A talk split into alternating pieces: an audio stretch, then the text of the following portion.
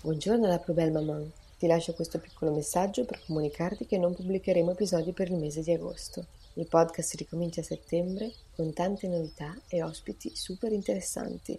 Ti do quindi appuntamento al 2 settembre per il prossimo episodio e ti auguro di passare un bellissimo mese di agosto, di riposarti e di circondarti di chi ti vuole bene. Arrivederci a settembre.